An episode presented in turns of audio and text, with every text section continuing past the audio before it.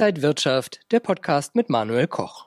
Das Schlussquartal ist eingeläutet und was war das 2020 für ein Börsenjahr bisher mit Corona im März, dann der Börsencrash.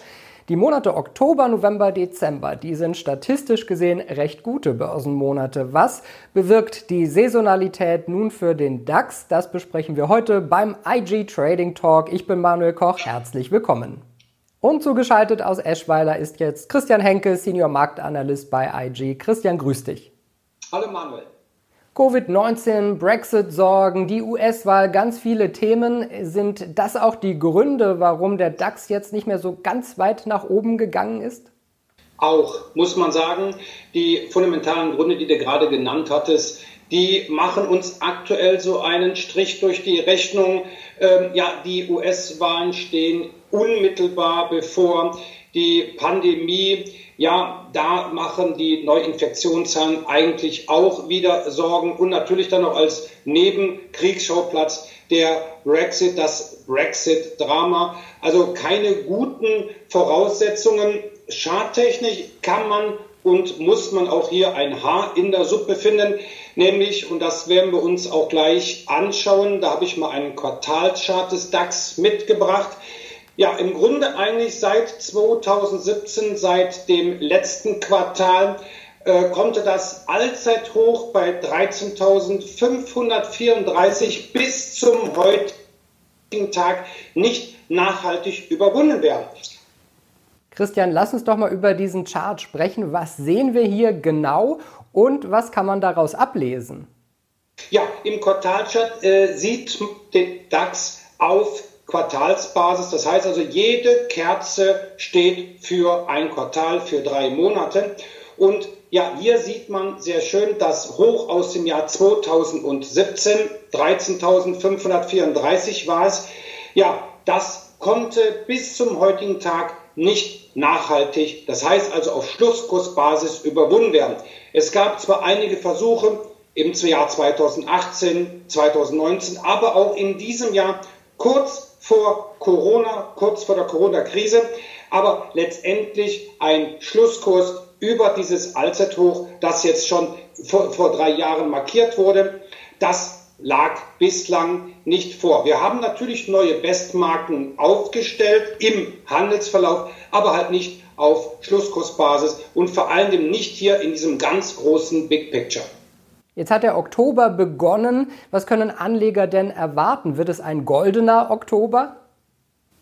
Naja, die ersten zwei Tage waren alles andere als golden. Ähm, aber wir haben ja noch einige Wochen vor uns im Oktober. Ja, statistisch betrachtet ist eigentlich das Schlussquartal und vor allen Dingen der Oktober äußerst stark. Die Saisonalität spricht also für den DAX. In den letzten zehn Jahren zum Beispiel konnte der DAX im Oktober um über drei Prozent zulegen. Auch der November ist ein sehr freundlicher Monat. In den letzten Jahren hat sich so der Dezember ein bisschen verschlechtert, verschlechtert, aber letztendlich das Schlussquartal ist das stärkste in einem Börsenjahr. Und dieses Jahr haben wir die US-Wahl. Jetzt ist ja auch US-Präsident Donald Trump mit Covid-19 infiziert. Die US-Wahl am 3. November heißt das, dass es für die Märkte noch ein bisschen drunter und drüber gehen könnte. Sind das, ist das ein wichtiges Ereignis für die Börsen?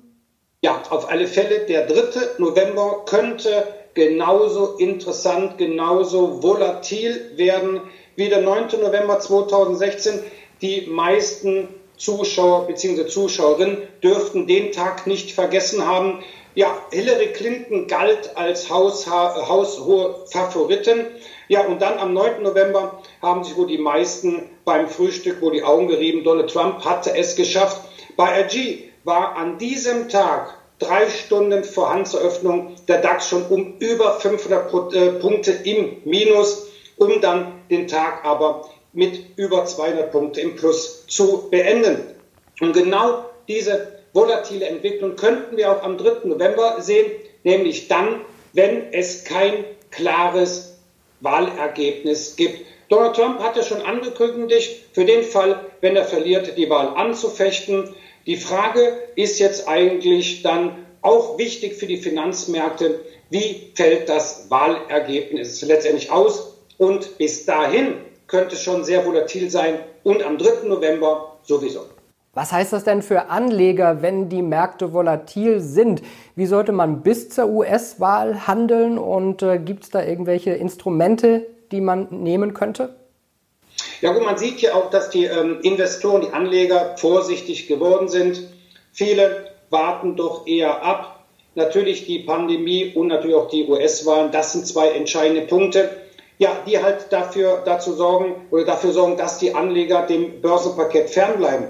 Natürlich kann ich bei IG mit Turbo 24 Zertifikate auf diese, gerade auf die US-Wahl natürlich äh, setzen und sagen, okay, zum einen habe ich den goldenen Oktober. Ich erwarte, dass der DAX sich erholt, sogar vielleicht in Richtung der Allzeithochs tendiert oder auch, dass die Wahl doch sehr gut ausgeht. Das heißt also mit einem eindeutigen Ergebnis, dann gehe ich long. Wenn ich diesbezüglich Bedenken habe, dann gehe ich lieber short. Und das kann man mit Turbo 24 Zertifikaten halt umsetzen.